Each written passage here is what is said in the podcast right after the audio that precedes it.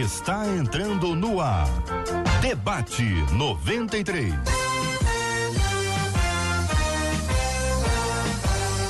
Realização 93 FM. Um oferecimento Pleno News. Notícias de verdade. Apresentação Gilberto Ribeiro. Vamos lá, gente. 10 horas e 59 minutos, começando aqui, né? Meio minutinho antes Bom demais, vamos aproveitar o nosso tempo sempre da melhor forma possível, com a palavra de Deus, com as mensagens, com os estudos, né? Tudo que a gente vai fazer aqui hoje é para a glória de Deus e para abençoar você, sempre com uma boa semente, trazendo aqui os temas desta manhã na programação. Quero começar já falando com o pastor Luciano Regis, pastor do projeto Restaurando Vidas de Nilópolis. Uma bom, bom dia para ti, pastor. Bom dia, Gilberto. Bom dia, debatedores, você ouvinte. Que Deus nos abençoe na manhã desse dia.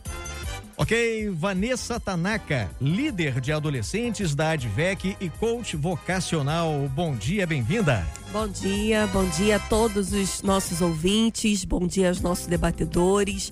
Vai ser um prazer estar aqui com vocês nessa manhã abençoada. Eu espero que a gente seja bênção para a vida de cada um de vocês. Amém. Pastor Marcos Ebenezer, pastor auxiliar da Assembleia de Deus de Bangu. Bem-vindo, bom dia. Bom dia, Gilberto. Bom dia a todos os amigos debatedores. Para mim é sempre uma honra retornar aqui esse debate tão abençoado e que nós pedimos a Deus que seja edificante para cada um que está ouvindo nesta manhã. Amém. E pastor Paulo César Braga, da Igreja Metodista Central em São Gonçalo, bem-vindo, bom dia.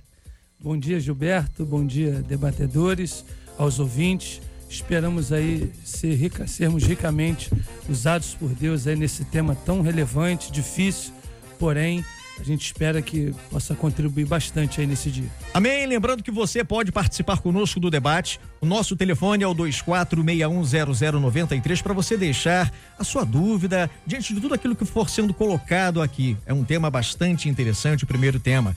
Pode mandar também pelo nosso fax 3891-9348, ramal 139. Repetindo, telefone 3891 9348, ramal 139. Nosso e-mail também, você pode mandar o debate arroba rádio 93.com.br, ok? As imagens do nosso site, você pode, pode conferir com a gente, www.radio93.com.br, mas eu vou deixar para Marcela falar. Marcela Bastos, um bom dia, bem-vindo ao debate. Bom dia, meu amigo Gil. Bom dia aos nossos debatedores animadíssimos eles são de hoje, viu? Eu tava vendo essa mesa lá fora, falei, Jesus eles me segura. Animados. Eu já olhei pra ele, bom dia, debatedores. Eles já foram apresentados, Aham. animados. Mas agora olha pra lá, gente, dá tchauzinho ali, ó, pra gente dar tchau. Vocês já falaram com os nossos ouvintes que estão apenas nos ouvindo, tá dando tchauzinho agora pra Acho turma que que tá assiste. acompanhando a gente, vendo com imagens. Verdade. Corre pro nosso Facebook, lá no Facebook da Rádio 93 FM. Você agora assiste o programa inteirinho e melhor de tudo, ainda compartilha. Depois você vai, vai abençoar a vida de outras pessoas. O que é bom a gente compartilha, né? Ao invés de você ficar mandando indireta no Facebook, manda. É verdade. Então, Coloca lá, compartilha e você vai abençoar. Agora o nosso WhatsApp é 6803-8319. Você vai participar dando sua opinião no programa de hoje. Manda por escrito a opinião, tá, gente? Mas só pelo WhatsApp é que você participa dando parabéns pro seu pastor, sua pastora e sua igreja. Como hoje é sexta-feira, vamos agradecer a Deus a vida dos aniversariantes de hoje, sexta, e de amanhã, sábado. Vem com a gente, como disse o Gil, o tema é fantástico e a mesa tá animadíssima. Ok, vamos lá, gente. Estamos juntos no Debate 93. Trazendo o tema principal, o primeiro tema de hoje do debate 93. Eu e meu marido enfrentamos uma grave crise no início do nosso casamento e acabamos adulterando. Ele confessou porque queria se separar. Já eu, com medo, me calei e apenas pedi perdão por não ser uma boa esposa. Resolvemos permanecer casados por nossa filha e com isso descobrimos que ainda havia amor. Passado um tempo, me converti, pedi perdão a Deus e continuei sem falar nada com ele. O fato é que agora descobri que meu, pro, meu esposo continua me traindo. E a desculpa dele é de que sempre desconfiou da minha infidelidade. Então, a nossa ouvinte deixa aqui as seguintes questões: Como lidar com pecados escondidos que, se revelados, destruirão nossas vidas? Existem pecados que jamais deverão ser revelados? Como ficar livre do pecado? Esses, essas são as colocações para a gente começar o nosso debate 93 de hoje. Pastores, como a gente começa aqui então? Pastor Luciano. Bom dia mais uma vez, você que nos ouve e nos assiste através do Facebook. Mais uma vez eu reitero aqui o pedido da Marcela. Compartilhe, porque esse debate, com toda certeza, vai abençoar muita gente que hoje vive debaixo é, do engano, do medo, do receio, de uma série de outras coisas que nós vamos falar aqui. Vamos começar pelo começo, obviamente. Ela começa a dizer que antes de se converter, ela e seu marido, eles tiveram uma crise no casamento, qual ambos traíram. Ambos caíram, pecaram, mesmo não conhecendo a Cristo. Só que houve uma conversa e nessa conversa ela não se abriu. Você, querida, não se abriu.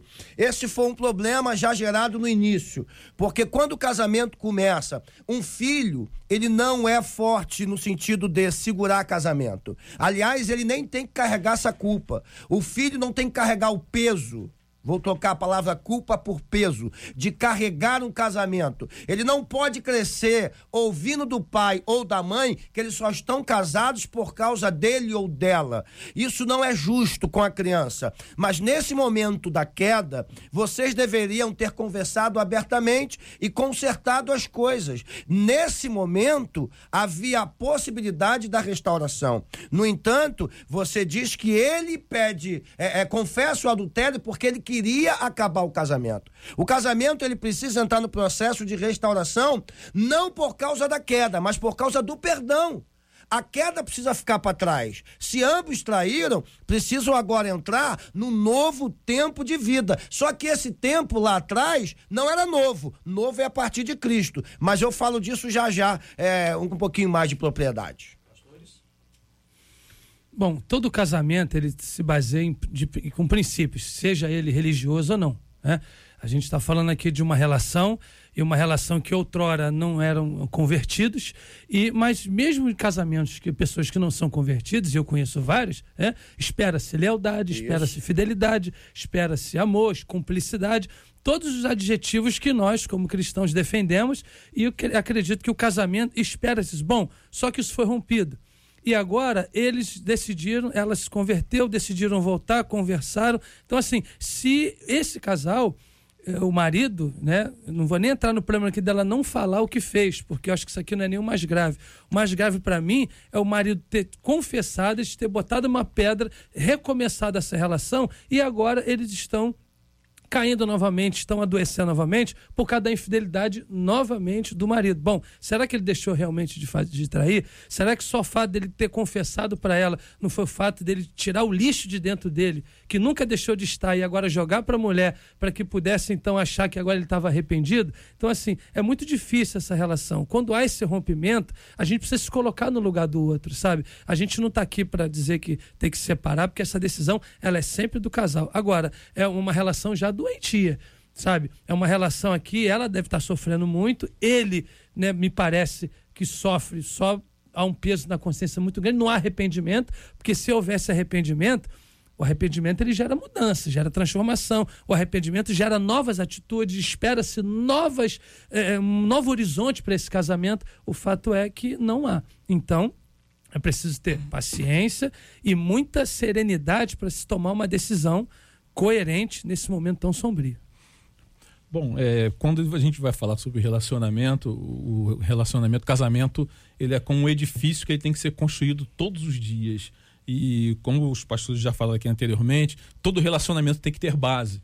E esse casal aqui mostra que faltou a eles no início um pouco de maturidade emocional. Ele disse que traiu só para forçar a separação e ela traiu é, porque ela estava com raiva, quer dizer, usou o adultério como uma maneira de querer estar machucando um ao outro, sendo que tinha um filho no meio. E o filho começa a fazer parte de um jogo ah, nós não vamos nos separar porque a gente tem um filho, nosso filho tem que ficar bem. Só que nessa atitude acaba gerando um dano muito maior. Por quê? Porque o maior referencial do filho são o seu, é o seu pai e é a sua mãe ela vem a se converter. A Bíblia diz que aquele que está em Cristo nova criatura é, as coisas velhas se passaram, tudo se fez novo. Aqui não diz se ele se converteu ou não, mas se ele se converteu, mostra que ele não teve arrependimento, porque o provérbio diz que aquele que confessa e deixa alcança a misericórdia. E se ela não confessa, simplesmente ela tenta é, é, é aparar né, os galhos ao invés de tratar na raiz, ela acaba vivendo uma vida de mentira, de engano, e quando a gente aceita Cristo, a gente recebe o Espírito Santo em nós. E a gente vai começar a entrar em conflito porque você está levando uma vida de mentira. E isso é um perigo muito grande. Por quê? Porque começa a usar é, é, a traição, o adultério, como se fosse uma arma um contra o outro. É, na verdade, é, o que a gente entende aqui é que esse casal ele está adoecido, né? E foi lido aqui pelo Gilberto na a passagem que foi lida em Lucas capítulo 13, versículo 10 até o uhum. 20, se eu não me engano, né? É, um dos versículos é um versículo que a, quando a mulher, depois que a mulher, que Jesus impõe as mãos sobre ela, ela se endireitou, né? Jesus impôs as mãos sobre ela. A gente está pronto para receber, Jesus está pronto para liberar é, perdão para nós todos os dias. Mas se a gente não tomar uma postura de se endireitar, quem se endireitou foi a mulher, né? As coisas não vão mudar nunca. Então, eu vejo um casamento aqui encurvado em que os dois estão ali escondendo pecados, os dois estão ali é, é, é, acobertando as coisas. E casamento é uma parceria, casamento é cumplicidade. É, eu não me vejo hoje escondendo algo. Só o cartão de crédito, né, pastor? escondendo algo do meu marido, né? É, é, não tem, não, não pode existir segredos. Pelo menos é, esse é o meu entendimento. É uma parceria. É tudo, é, é todo mundo fazendo tudo junto. Então, é, quando ela fala aqui que escondeu uma informação do marido, uma informação tão séria como essa, no momento onde ela deveria também a colocou para fora. Então deixa eu colocar para fora aqui também o que eu tô Esse sentindo, é né? E vamos resolver as coisas. Mas ela preferiu é, guardar esse lixo emocional dentro dela, Sim. se encurvou essa mulher da Bíblia estava há 18 uhum. anos encurvada, eu não sei há quanto tempo ela está vivendo essa, situa essa situação, mas ela está encurvada. Enquanto não houver liberação, palavra colocada para fora, lixo, é, é, é, ela ser limpa daquilo que ela tem guardado dentro dela, esse casamento vai viver em eterno conflito. Eu queria fazer uma, uma observação aqui. Gostaria que vocês comentassem a respeito. Né? A gente está falando aqui de casal, das implicações de uma situação como essa é, em que não, você não tem a verdade, né? Não está na luz. Né? Ou pelo menos está em parte, parte não. Não sei se posso falar dessa forma. Mas a gente fala, não é apenas o casal, é uma família.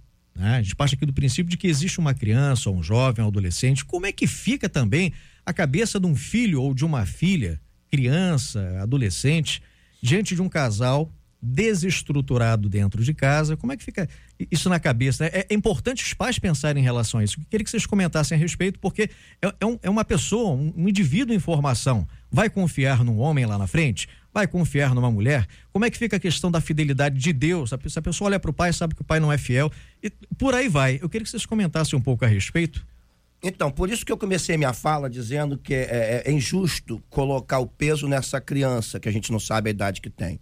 Ah, nós estamos casados por tua causa, não é justo. A criança não pode se sentir, entre aspas, o algoz de duas pessoas que se degladiam o tempo inteiro. Então, primeira coisa que esse casal tem que fazer é cuidar de si mesmo e proteger o filho ou a filha, que a gente não sabe quem, quem é. A gente precisa entender uma coisa aqui: é, eles não vão ter condição de cuidar de ninguém ninguém, nem do filho, se não se cuidarem primeiro. Esse casamento não existe. Primeira coisa, aqui não existe um casamento, nunca existiu.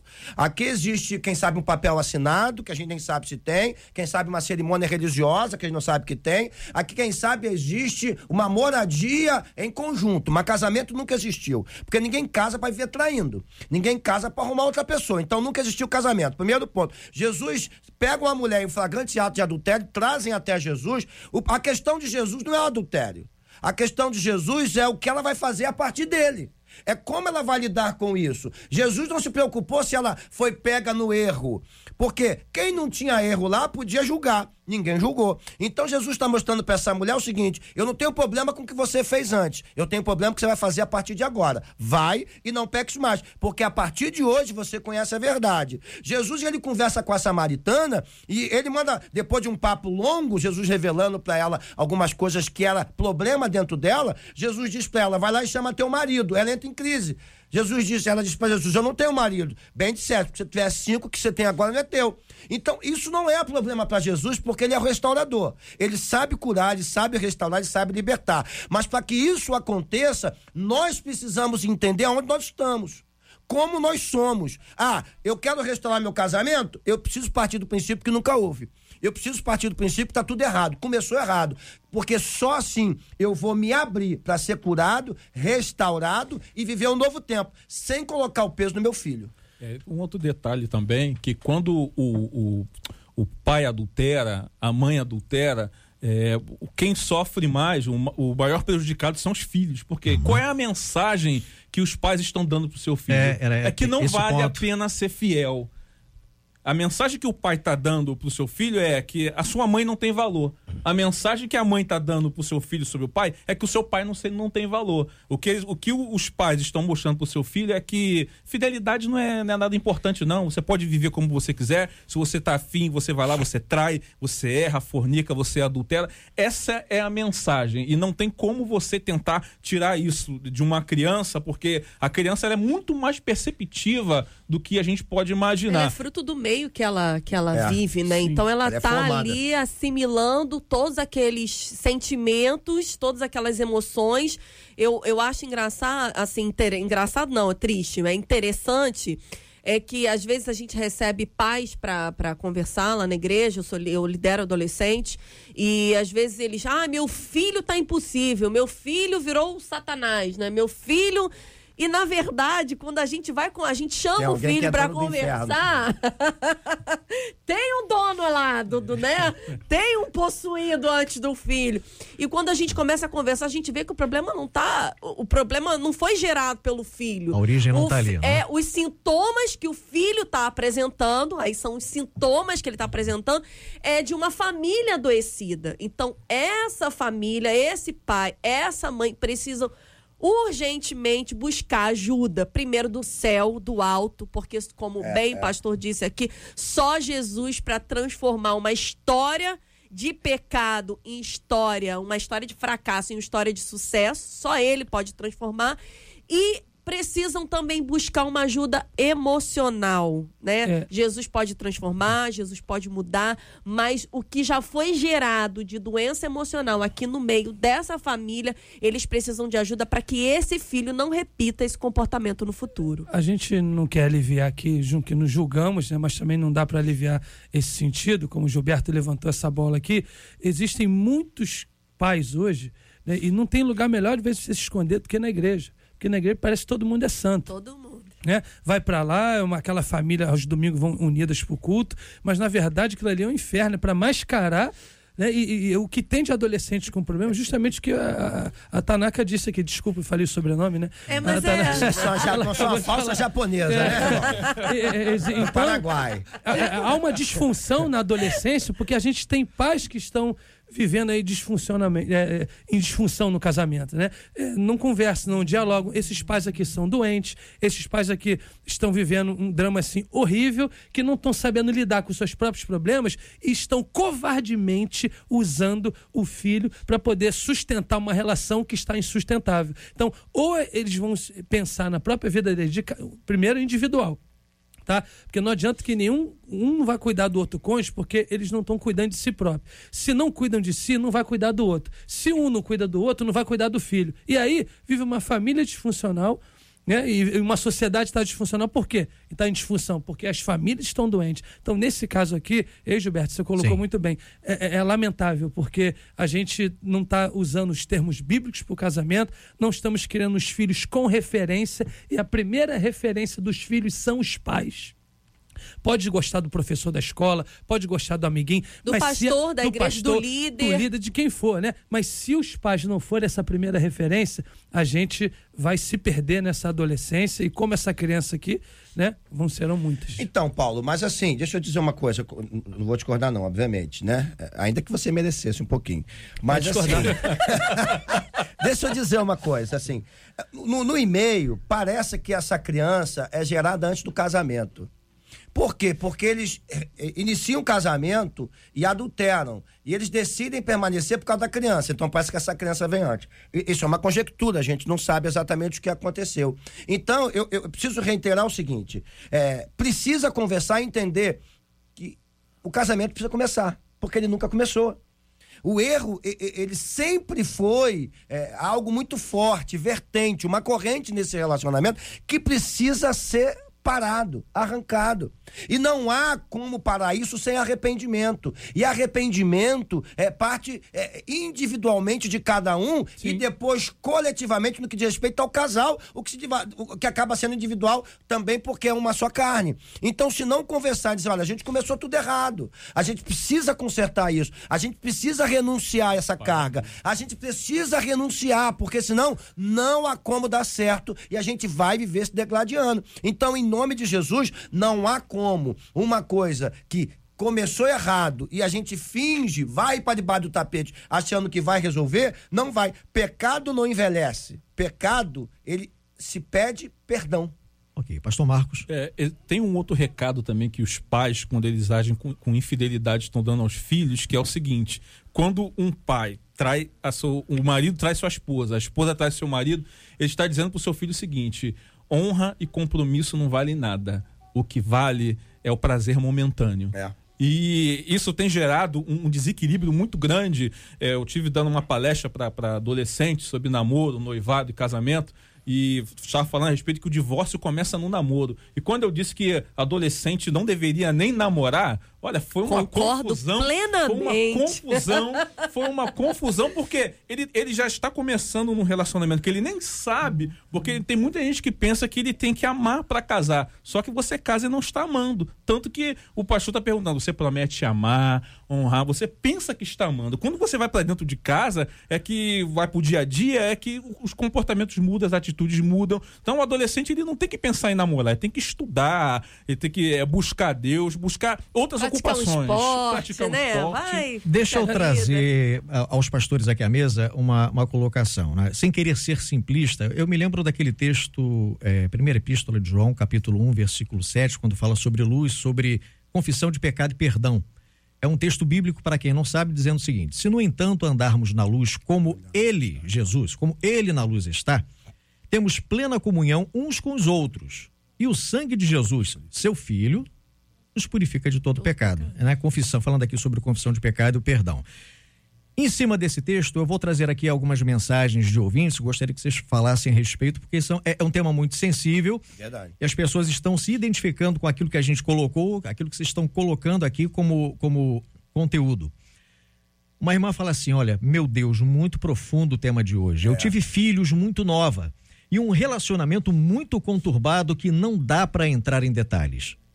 Meu segundo filho não é fruto do primeiro relacionamento.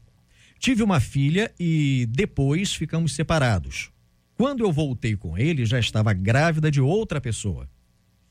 Como na época eu era muito nova e meu namorado também, faltou o diálogo e ele sabia que eu estava grávida. Ele registrou e aceitou meu filho. Aí a irmã pergunta. Ela fala assim: ele morreu. Devo falar ao meu filho que o pai que ele conheceu não é o pai dele? Ela pede ajuda. Uma outra irmã com uma situação é, também de dúvida. Ela coloca aqui o seguinte: segunda questão. Esse tema fala muito comigo. Eu traí meu esposo, eu me converti e hoje eu sou outra mulher. Ele sabe de algumas traições minhas lá do passado. Então, ele me traiu com duas amigas e depois que eu descobri, ele me pediu perdão e eu perdoei. A gente casou no religioso, nós dois batizamos nas águas e somos nova criatura. Só que eu tenho medo de ele descobrir algumas alguma traição dele, dela lá do passado. Quer dizer, aquela coisa que está oculta, fala, não fala, ela tem receios, ela tem as dúvidas. E outro caso é o da irmã em relação ao filho. né, em relação à paternidade do filho. Então, é, é, com certeza vai haver divergência na mesa aqui. Mas eu não tô nem aí, vou falar o que eu acredito. Mas com certeza vai haver, porque isso tem a ver com a linha teológica que cada um segue. Mas vamos lá. É, primeiro, quanto filho é a parte fácil. Quanto filho, já era para ter feito isso há muito tempo. Porque, na verdade, isso não é demérito pro pai que morreu. Isso é uma honra pro cara que aceitou, assumiu, assinou embaixo, mesmo sabendo que não era dele. Então isso é maravilhoso, vai gerar, pelo contrário, no filho o sentido da honra. E o desejo de quem sabe conhecer o pai verdadeiro, se é que existe o pai verdadeiro ainda no sentido de vivo hoje. Agora, o segundo já é mais difícil. Só que eu, eu, eu gosto de um texto por um caso que eu já tive na minha igreja. É, Eclesiastes 7,15 diz que há justo que perece na sua justiça. Como é que alguém que tenta ser justo vai perecer por causa da ação da justiça? É quando você quer ser demasiadamente justo. Você quer fazer aquilo que não precisa fazer mais. Quando alguém se arrepende, Gilberto, ou Gil, segundo, né? A querida Marcela. quando alguém se arrepende, é, o pecado é perdoado ele é lançado no esquecimento. O Senhor não lembra mais. Se o Senhor não lembra mais, por que, que eu vou trazer isso à baila? Por que, que eu vou trazer? Agora, se há diálogo entre o casal e ela entende que se conversar com o marido o casamento não acabe, problema nenhum. Mas se for conversar com o marido e o casamento acabar, não faça. Não confesse, porque já confessou para Jesus, já está perdoado, é uma nova vida. Eu tive um problema desse lá na igreja, porque o cara se converteu, pediu perdão, né, dentro de um propósito, veio conversar comigo. Pastor, preciso conversar com a minha esposa, que eu traía ela direto. Falei, presta atenção, eu conheço tua esposa. Se você conversar com ela, teu casamento acaba. Ele, um mês depois, entrou na minha igreja chorando, a mulher foi embora de casa. O casamento acabou. Por quê? Porque não seguiu orientação. Porque eu conhecia a mulher dele. Falei, sua mulher não vai lhe perdoar, cara. É, é, é o perfil dela. Ela, ela pode perdoar daqui a 10 anos. Mas agora não vai. Você vai acabar com o teu casamento. Resultado, acabou com o casamento. Por quê? Quis ser mais justo do que Deus. Só uma, uma observação. O contexto que o senhor fala nesse, dessa ovelha é, é de alguém que reconheceu o próprio erro, reconheceu o pecado, mudou.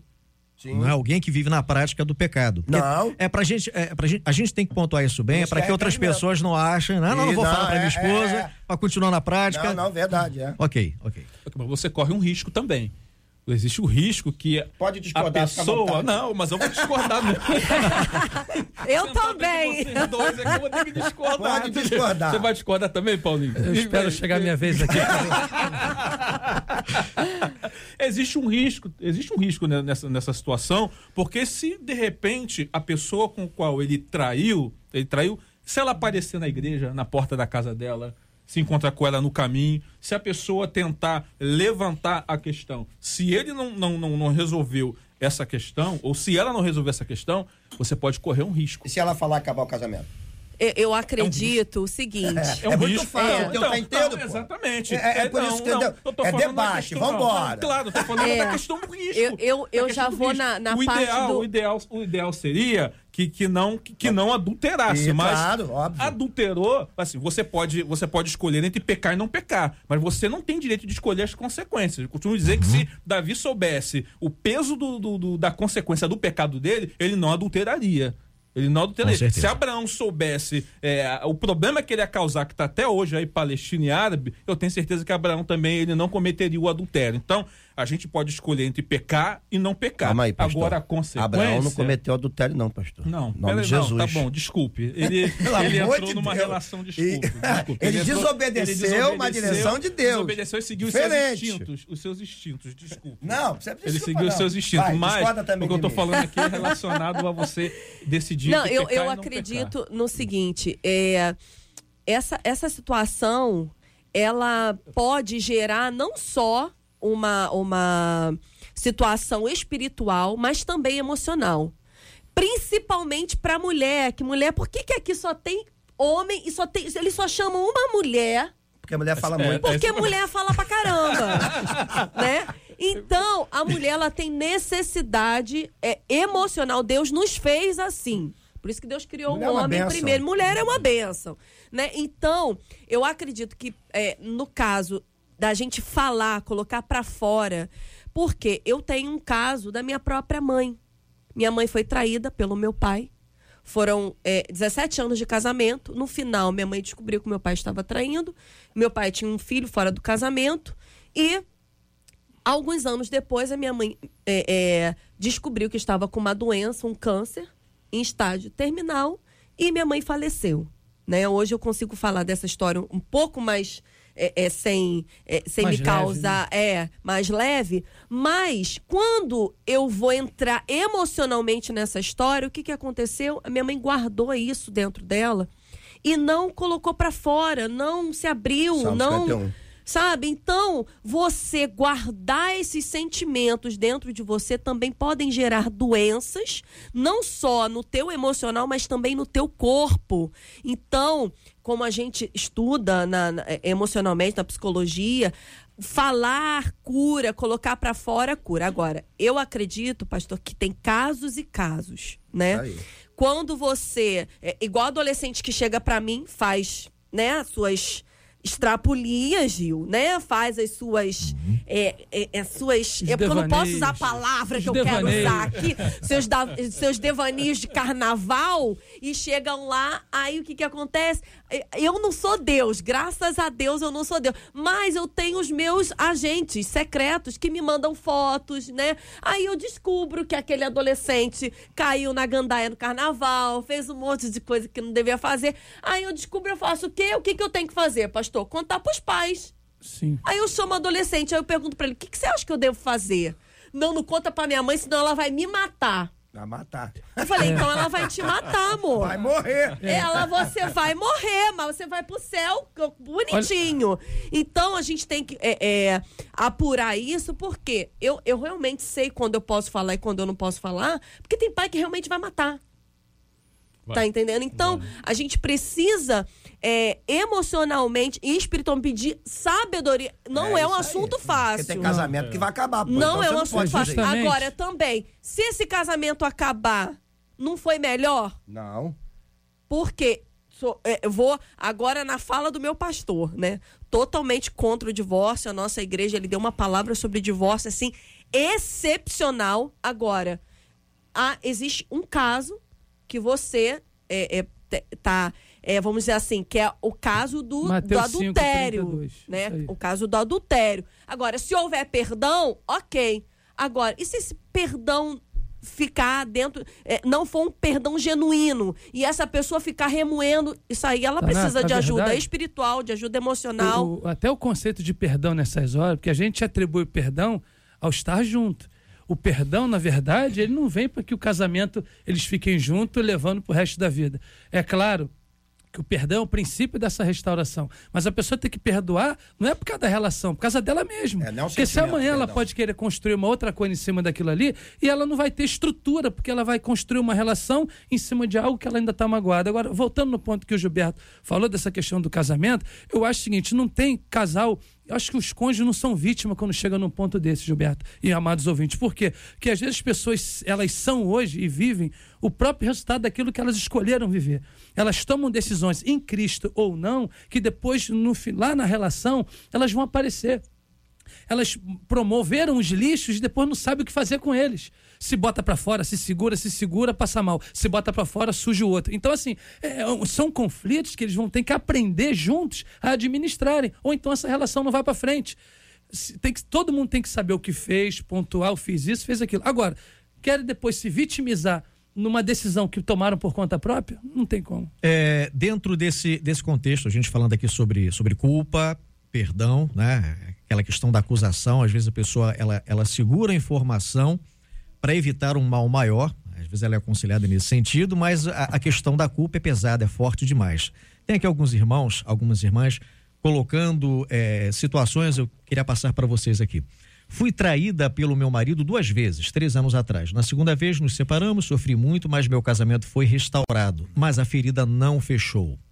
Hoje nós dois nos convertemos, mas parece que o que eu sentia piorou. Olho para ele e lembro de tudo que passei na época. Isso já faz três anos. Ela ainda completa aqui. Somos obrigados a falar para a pessoa ou só posso pedir perdão a Deus? Mesmo contexto. Temos aqui também outra, olha, olha, isso é muito difícil, eu estou passando, já é outra, outra mensagem. Estou passando por isso há dois anos atrás, passei uma crise muito difícil no meu casamento e me apaixonei por outra pessoa. Eu quis me separar do meu marido, mas ele não quis, mas eu não consegui. contar para ele que eu tive um caso com outra pessoa. Falei com a minha líder e ela disse para não contar nada para ele. Isso tem me torturado. Hoje eu tomo calmante para dormir. Outro caso semelhante. A paz, sofro com isso. Eu, eu traí, tive um filho fora do casamento e não contei para ninguém, pois sei que se eu contar, meu casamento acaba. O que fazer? Meu marido não sabe. Já se passaram 14 anos. Os três casos aquele caso, fala a verdade ou não fala? A pessoa se sente culpada, acuada, E, Gil, oprimida. são mulheres. Sim, sofrendo. Todas as mulheres. Sofrendo. Todas- mulher tem a necessidade fisiológica, emocional de falar. Se não falar, vai adoecer. Então, é, eu acredito no seguinte: ela precisa de um mediador, né? E o nosso melhor mediador é o Espírito Santo. A própria palavra de Deus diz isso. Né? Então, peça ajuda a Deus, em primeiro lugar, para ele te dar sabedoria, te dar estratégias. E, em segundo lugar, tenha um pastor para te orientar, tomar conta de você, para te é, é, abrir a tua mente, te ajudar, te dar uma luz. Então, mas olha como é que as coisas são difíceis. Por exemplo, é, primeiro caso, não teve restauração, meu amor. Não houve restauração do seu casamento, porque você não consegue seguir. Então, precisa voltar lá atrás, precisa da ajuda pastoral de alguém competente para que, de fato, Deus haja no seu casamento, porque não houve restauração. O que aconteceu foi que alguém decidiu viver junto do outro alguém dentro de uma casa e seguiu o barco. Só que é, é, é aquela Apesar velha de- é. Aquela velha máxima de quando o casal antigamente casava, amarrava um monte de lata atrás do carro e saía. Depois a igreja acabou com isso, dizendo que isso era profecia, isso é uma, uma- uma bobajada só. Mas É assim que está esse casamento. Ele está caminhando, mas carregando um monte de barulho atrás. Então não houve restauração. Segundo caso, eu já mudo a minha postura em relação à primeira. Sim. Ela tem filho.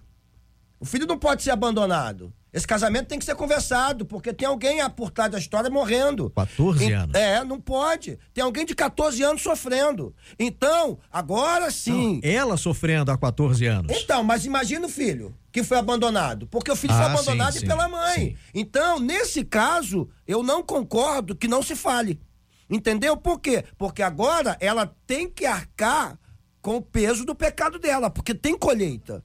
Tem consequência. Não, pelo do e-mail. É, deixa eu repetir aqui. Deixa eu repetir aqui. Ela diz que sofre Não, porque traiu. O segundo, segundo caso. Traiu. É, traí, tive um filho fora do casamento, não contei pra ninguém, por- porque eu sei que se contar, meu casamento acaba. Aí ela diz: o que fazer? Meu marido não sabe e já se passaram 14 anos. Então, mas ela não carregou o filho, carregou? Aquela, aquela não diz. Não tá com ela. Aquela então, não o, diz. ca- o filho não tá com ela. E ela também não, Não, contou eu acho que ela acha que o filho é do marido. É, o que É acontece, aí. Gilberto? Aqui em 1 Coríntios 6,18 diz assim: Paulo fala, fujam da imoralidade sexual. Todos os outros pecados que alguém comete fora do corpo os comete. Mas quem peca sexualmente peca contra o seu próprio corpo. O, o resultado do, ato do adultério, ele é danoso, danoso É. fisicamente, espiritualmente, Emocionalmente. emocionalmente, e o tratamento é amargo. É verdade. É amargo. É muito amargo. E quando, quando a pessoa comete um ato desse, até mesmo quando eu recebi a pauta do, do, do debate, é, é, eu fiquei assim, surpreso. Por quê? Porque está se evitando falar sobre adultério. Isso aí. Está se evitando falar sobre fidelidade. Um Ainda dizem, aí. exatamente, dizem que a gente corre risco.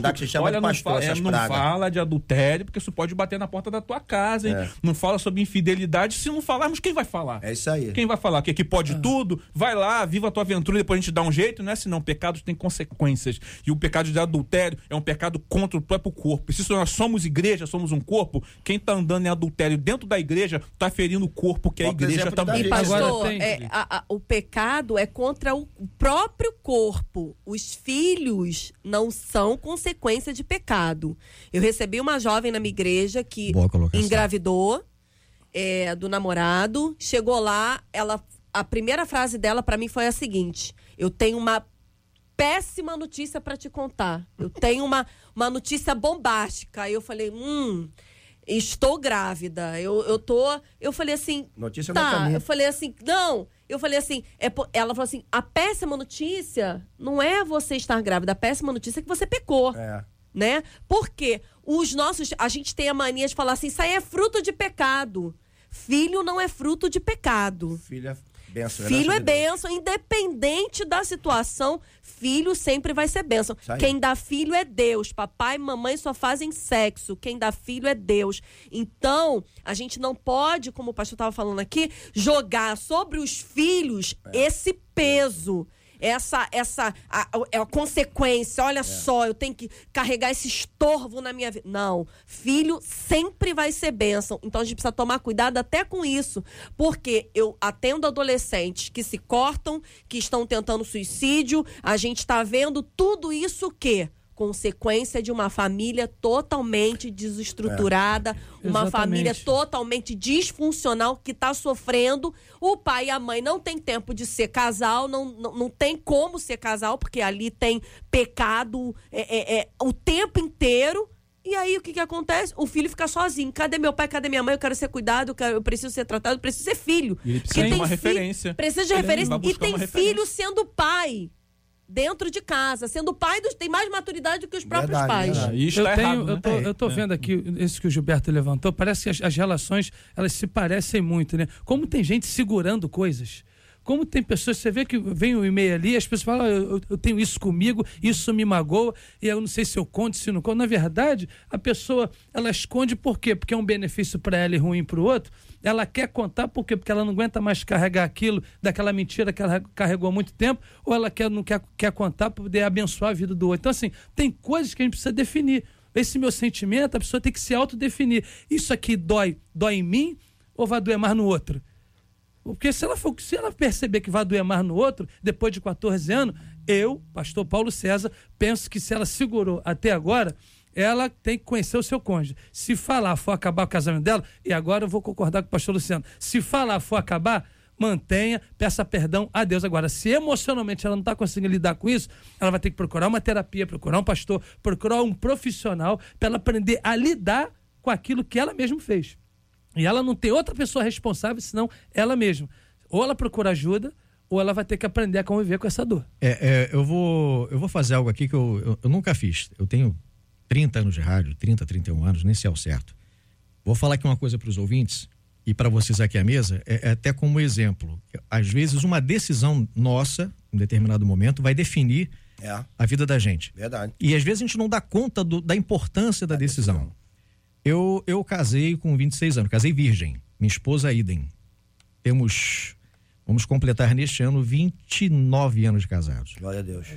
29, 29 anos em fidelidade. No meio desse processo, eu não me lembro, 10 a 15 anos atrás, todo casamento tem altos e baixos em determinados sim, momentos, normal. tá? E num momento desses de, de, de problema, a gente dentro de casa, é, coisas de discussão de, de, de marido e mulher, quando eu digo discussão é aquela coisa assim que cria um clima, cria uma tensão, mas é, é coisa que é normal de É qualquer normal. casal. Eu, no momento fraco, o diabo mandou uma, uma Jezabel na minha vida. Não pequei, não adulterei nem nada, não. Mas a mulher ficou me atentando. E eu, eu e era uma coisa muito, muito, muito forte. Eu tinha, eu tinha uma escolha para fazer. Ou eu cedia, ou eu tomava partido. E eu não encontrava em mim mesmo forças para reagir. Qual foi minha opção à época? Eu sentei com um pastor na igreja, falei, está acontecendo uma situação assim, com a mulher fulana de tal, ela está fazendo assim, assim, assim, assado, está me abordando dentro da própria igreja e eu preciso de ajuda, porque eu não tenho força para dar conta disso aqui. Minha esposa não sabia dessa situação. Os pastores chamaram as pastoras, as esposas e tal, conversei com elas e elas me ajudaram nesse sentido. É, não me deixar sozinho ali. Então a pessoa vinha, quando ela tentava abordar, Chegava as, gente. as pastoras chegavam juntas e nisso eu me afastava e eu dei a dura, não, não quero, não quero, tal. Mas a mulher continuou insistindo durante um período. Quando ela viu que não ia dar em nada, ela se afastou. Onde eu quero chegar? Muitas vezes é, falta na gente a, a- a decisão de querer a mudança, de não ceder a, a determinado pecado, a determinada ten- tentação. Né?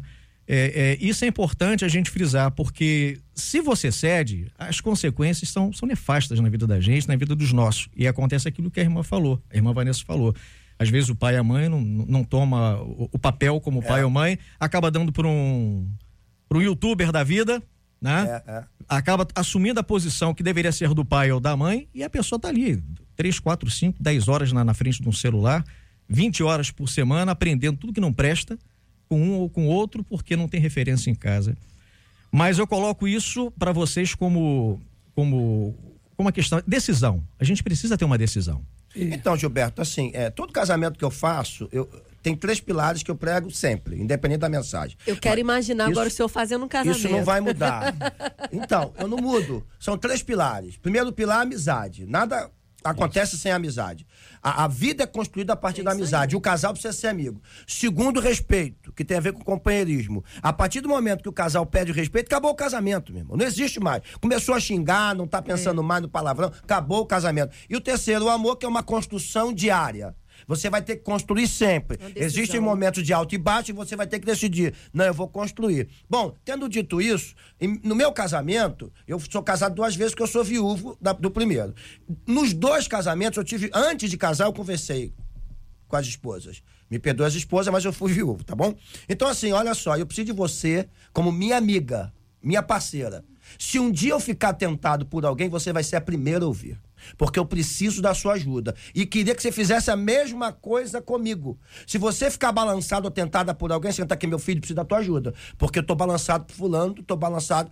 Então, assim, eu acho que hoje falta nos casais um relacionamento maduro. Alguns casamentos parecem infantis. As pessoas não podem ter o seu parceiro como um opositor.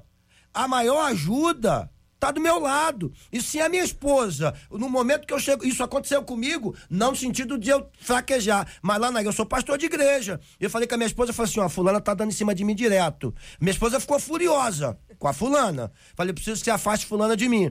Mas eu preciso que você seja pastora, não esposa. Porque se você for esposa, você vai voar nela, pegar ela no bolarinho e vai dizer, vou te matar, desgraça. Entendendo? O que, que minha esposa fez? Chamou as discípulas dela, falou, tá acontecendo isso, fizeram a mesma coisa que fizeram contigo. Toda vez que a menina ia querer ter, acabar o culto e vinha, pastor, você pode orar por mim? Vinha uma pastora falando, eu oro. Já puxava ela. Não, eu oro. Então, assim, a minha esposa, embora isso não mexeu comigo, mas podia ter mexido. Se a minha esposa não for minha parceira, quem vai ser? Então, acho que é nesse sentido que a gente precisa deixar uma palavra aqui. Ok, é que, é, deixa eu só fazer uma observação. Quando eu fiz esse, contei esse testemunho para vocês. não, Não, entendi, entendi, mas é bom pontuar, é bom pontuar. Quando aconteceu de eu pedir ajuda a um pastor e às pastoras, é porque no momento de fragilidade seria muito pior ela saber que alguém, né, chegou perto e que de repente eu estava abalado. Isso poderia ser muito ruim. Então, a Gil, gente- a-. Agora, mais tarde, passada a situação, eu expus tudo para ela. E o pastor tocou Ela numa tomou situação aqui muito que aconteceu contigo e aconteceu com Aham. ele. A maturidade. Se você tem maturidade, né? Não tem nada a ver com idade cronológica. Isso aí. Não tem nada a ver. eu- ida- Tem gente que tem idade emocional de um adolescente. É. Por quê? Se casaram, é, é, tiveram suas pais e mães, muitas vezes castradores, não, ou não tiveram pais e mães, aí casa aquele adultecente com outro adultecente, aí vão pra dentro de casa. Já viu dois adolescentes discutindo? É. A coisa linda. Né? A pancadaria, eles não conseguem trocar ideias. Então, tem dois adolescentes dentro de casa Exatamente. discutindo um relacionamento que deveria ser um relacionamento É de maturidade, um casamento. Aí chega na igreja pra falar com o pastor, pastor, meu marido. é Aí tu vê o problema e fala assim: não tô acreditando que é isso. Porque ele tá relatando pra você como um adolescente. É, é, é. Porque ele não amadureceu. A gente, acontece a mesma coisa com pais e mães de adolescentes. Ai, minha filha tá me dando problema assim, assim, assim, assim, assado cozinhado. Aí quando eu vou conversar, eu conto um pouquinho da história da irmã Papatitia aqui, que você tá querendo saber da sua história. Aí começa a contar, a irmã ou o irmão tá lá na adolescência paralisado. Aí o que, que tá acontecendo? Um adolescente emocional conversando com um adolescente cronológico. O filho é o adolescente cronológico e o pai ou a mãe o adolescente emocional. Vai dar o quê? Vai dar Blade Blade. Vai dar, vai dar o negócio aqui. Blade é ótimo.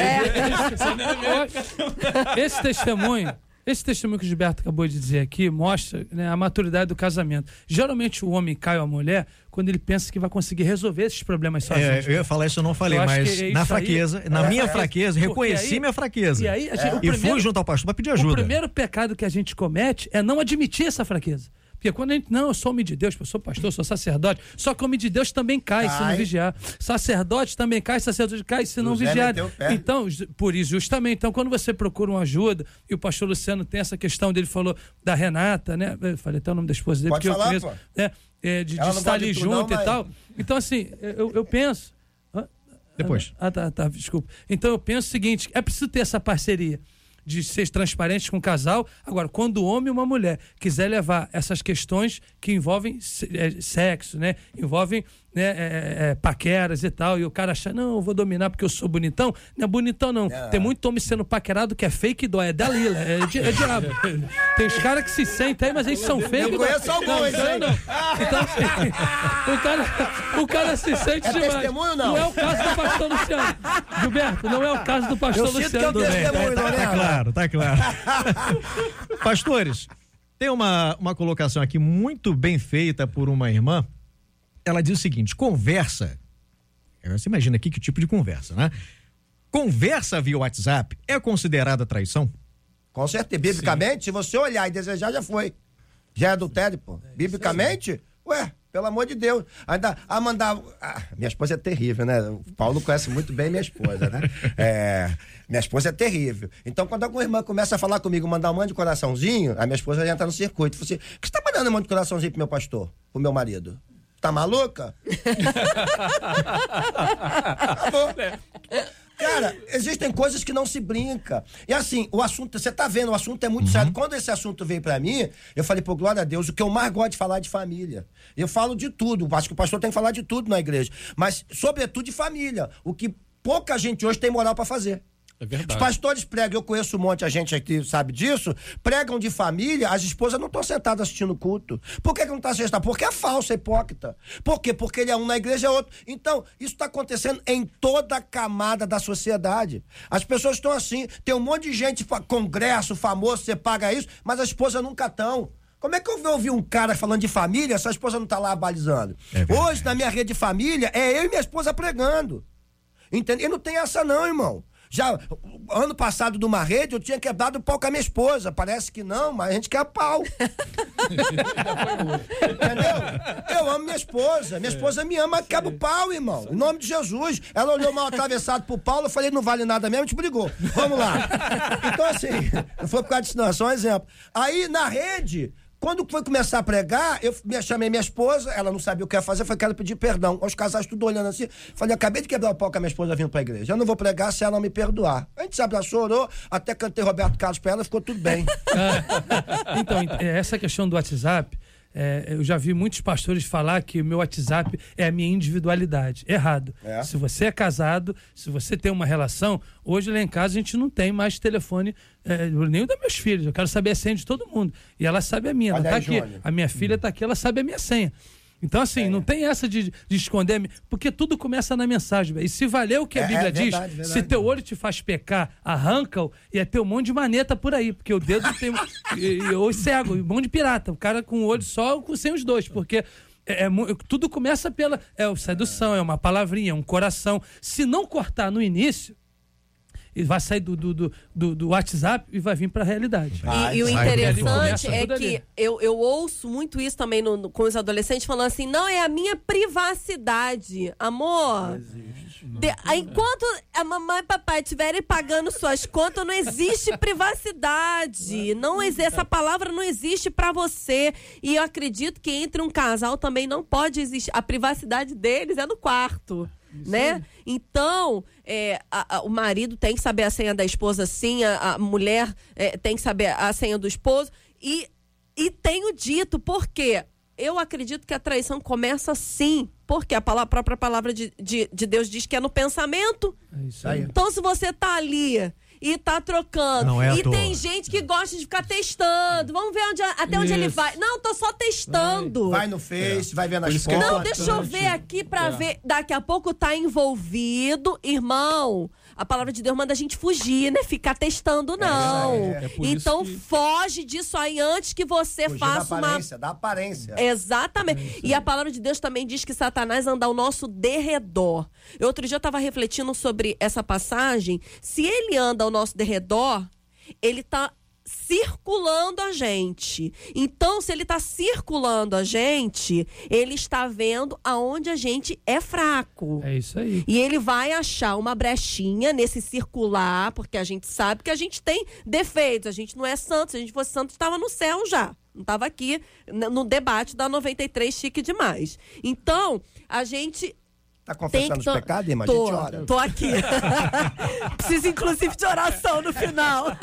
E tem um, um detalhe, Vanessa, que a Bíblia diz: resistir ao diabo, ele fugirá de vós, mas foge do desejo da carne. É. A Bíblia só manda você fugir de algo que é maior do que você. verdade. e tem gente que foge do diabo e tenta resistir os desejos Pastor da carne. Marcos, legal Quando- esse versículo, porque antes disso, de sujeitai-vos a Deus primeiro. Não adianta resistir. A gente não consegue resistir ao diabo sem sujeição a Deus, sem obediência. Né? E, o, e o diabo se moder- modernizou. Ele tá no WhatsApp, tá no Instagram. É, e Né? outra não tá mais coisa, só, só e o derredor, ele tá o derredor no celular detalhe, isso, e um detalhe, você tem que conhecer o seu inimigo. Você acha que ele, não, ele não, não sente um palpitar do coração?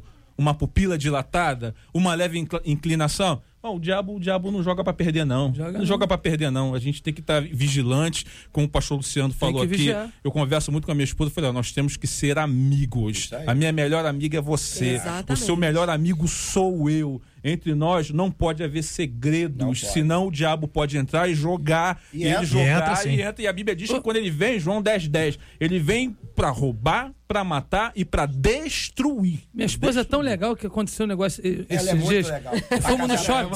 Fomos no, isso. Fomos no shopping esses dias. Ela falou: Filho, olha ali que mulher bonita. Depois eu falei: Filho, não faz mais isso, não, filha. Não precisa, eu acho que também não precisa. Ela abriu, por quê? Eu não posso te mostrar. Eu falei, pode, mas, mas evita, não precisa. Porque tu já tinha visto. Eu falei, cara, mulher já viaja. Você tava vendo a Falei, blusa do "Ué, Flamengo na loja. Não, né? assim, passou. Então, assim, existem situações. É que mulher, pastor, É mulher. é mulher. Ela me mostrou. Ela me mostrou e depois eu falei que já tinha visto. Aí que o pau quebrou, acabou a noite mesmo. Já. Pastores, é, tem aqui uma mensagem de uma irmã que eu acho interessante, até em função da hora, faltam cinco minutinhos para o meio-dia. Eu vou trazer essa mensagem aqui como uma reflexão até para todos nós, né? A questão relacionada ao problema, as consequências, né, das escolhas, mas o perdão, a diferença que o perdão faz. Verdade. Muito embora a gente saiba que o perdão pode ser um processo na vida da pessoa, né? Um processo emocional de cura. A paz, Gilberto, o debate hoje está incrível. Sofri muito no começo do meu casamento. Com um mês e poucos dias de casada, descobri uma traição do meu marido. Não teve ato sexual, porém vi conversas e ele estava envolvido com essa mulher. Perdoei, porque havia pouco tempo de casada. Quando foi dois meses depois, eu vi vídeo dele para ela e foto dela para ele. Meu coração se fechou, eu queria a separação de qualquer forma. Ele pediu perdão. Depois vi que ele realmente estava arrependido. Demorei muito a perdoar. Porém, Deus trabalhou de uma forma dentro de mim que eu nunca imaginei. Amém. Me fez perdoar e hoje vivemos bem e seremos pais.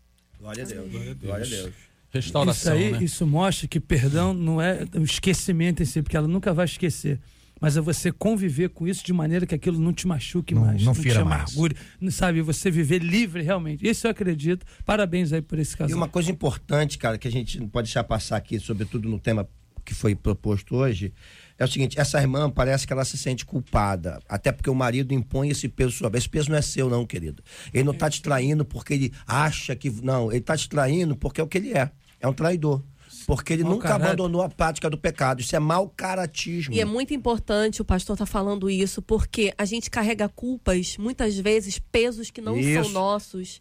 E eu vejo isso nessa irmã, o, o, o, o discurso dela que ela tá carregando o peso dela e do marido. Porque, Isso. na verdade, o marido parece que não Isso é mau caratismo. tá nem aí com o horário do o caso Brasil. exatamente disso E agora. tá carregando o peso dos dois. E é, como a gente estuda, quando a gente faz. é, é, eu fiz uma, uma, uma pós em, em terapia de família e a gente estuda isso. Acho que eu fiz a- só pra, pra aprender isso. A culpa de uma traição não é 100% de quem traiu Não. é 50% de cada um.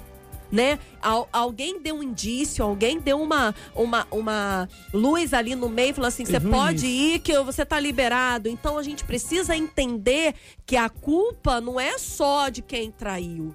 Né? É, às vezes a ausência, o silêncio também quer dizer alguma coisa. Então, irmã, não carrega isso é, é para sempre, não. Vai buscar ajuda do seu pastor. Se você tiver condições de fazer uma terapia, eu digo que terapia deveria ser gratuita, né? Todo ser humano é coisa de maluco, não. Psicólogo não é coisa de doido, terapia não é coisa de maluco, não. Todo ser humano deveria ter uma ajuda emocional que gente, nós iríamos ser seres humanos muito melhores. Isso aí. Amém. Nós vamos ficando por aqui. São 11 horas e 58 minutos. Debate 93 com esse tema estendeu, né? Tema bom pra gente é. conversar. Tanta gente ouvindo. Não termina, né, não, não termina, termina. Não tem como. A gente encerra porque tem que encerrar mesmo. a gente viu quantas pessoas precisam de ajuda, né? Sim, sim, com certeza.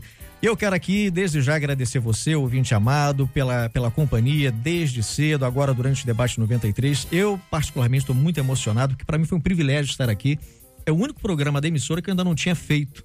Né? A gente trabalha aqui desde. aqui na rádio desde 93. O debate era o único programa que eu nunca havia feito. E assim, é uma responsabilidade grande, é um peso muito grande diante de Deus, diante dos pastores à mesa e diante de você que está acompanhando a gente aqui nesse momento, seja pela internet, seja pelo rádio, onde quer que você esteja.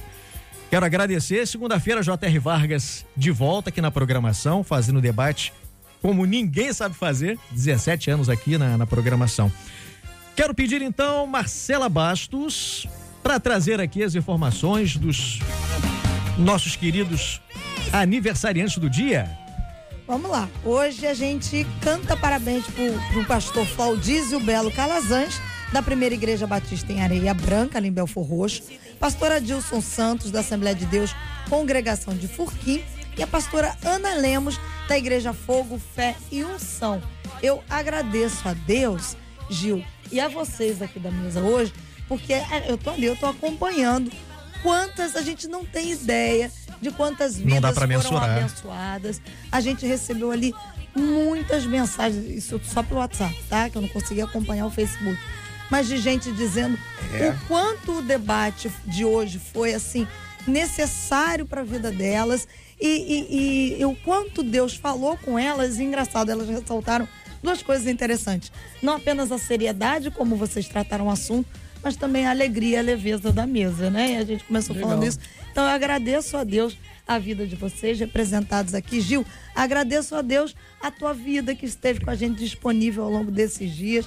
Dizer aqui de público, Gilberto é um homem de Deus, sério com as coisas Verdade. de Deus ele é um homem muito íntegro em tudo que faz. Sempre faz Se esmera em fazer, com, é com vida no altar e se esmera para dar o melhor para a glória de Deus em tudo que faz. Tudo que o Gilberto se propõe a fazer, ele se propõe a fazer com excelência para a glória de Deus. Então, para nós aqui do debate, foi uma alegria ter você aqui com a gente, ter você aqui ao meu lado ao longo desses dias. Já está em volta das férias, mas foi muito bem representado aqui, viu? Obrigado. Muito obrigado. Um excelente músico também, né? É. Ele, ele, é um dos poucos contrabaixistas que tocam baixo. Quer levar o, quer levar o baixista da igreja dos outros, irmão? Coisa feia. Agora é Quero pedir aos pastores nesse momento para deixar as últimas considerações, mensagem para os nossos ouvintes. Quero começar pelo pastor Paulo César Braga, da Igreja Metodista Central em São Gonçalo. Então, quero deixar um beijo para minha igreja, para minha igreja amada e para minha filha Lorena, que fez 15 anos no último sábado, está aqui me acompanhando. Eu me lembrei esses dias pequenininho, já tem 15 anos. Parabéns mais uma vez, filha. Papai te ama. Beijo para Cláudia, minha esposa, e todos os ouvintes amados aí. Obrigado. Amém. Pastor Marcos Ebenezer, pastor auxiliar da Assembleia de Deus em Bangu. Eu quero deixar um abraço pro meu pastor presidente, pastor Sóstene Silva, sua esposa, a pastora Maria Cláudia. Deixar um abraço aqui também pro meu sogro e pra minha sogra, irmão Ivan e Regina, que completaram nessa última semana 50 anos de casado. Aleluia. 50 anos de um feliz matrimônio. É bênção do Senhor. Sogra, a senhora é uma bênção na minha vida, viu? Eu te amo. Hum, hum. É, é, amanhã é sábado, sabe? Amanhã é sábado, almoço.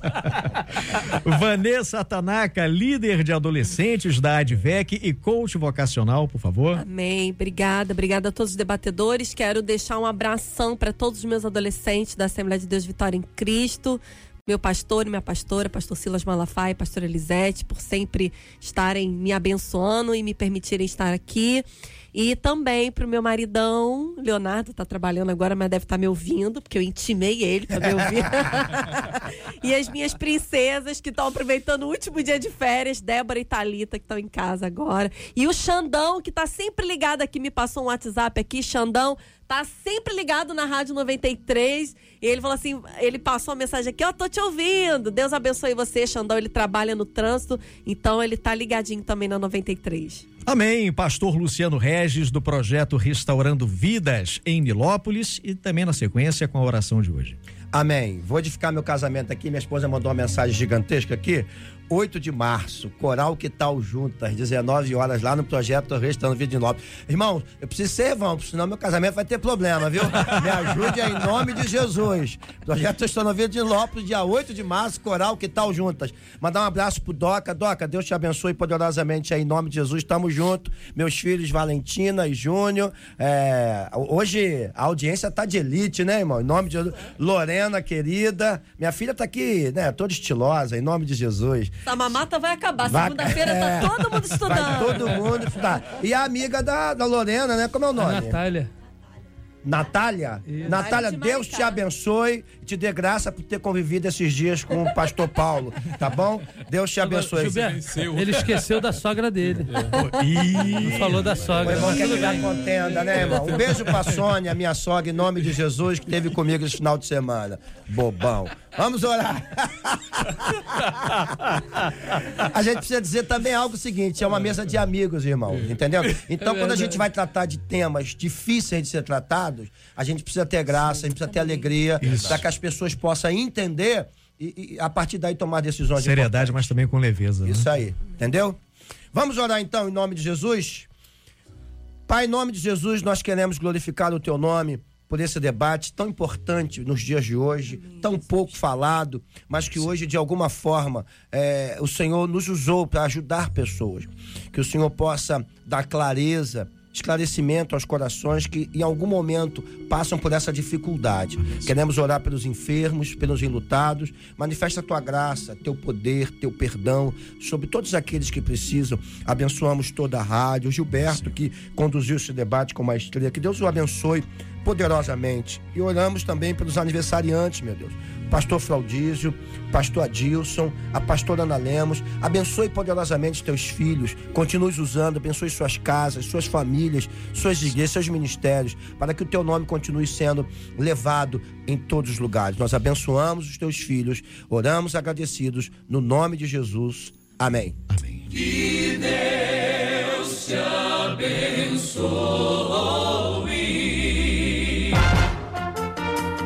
Você acabou de ouvir Debate 93.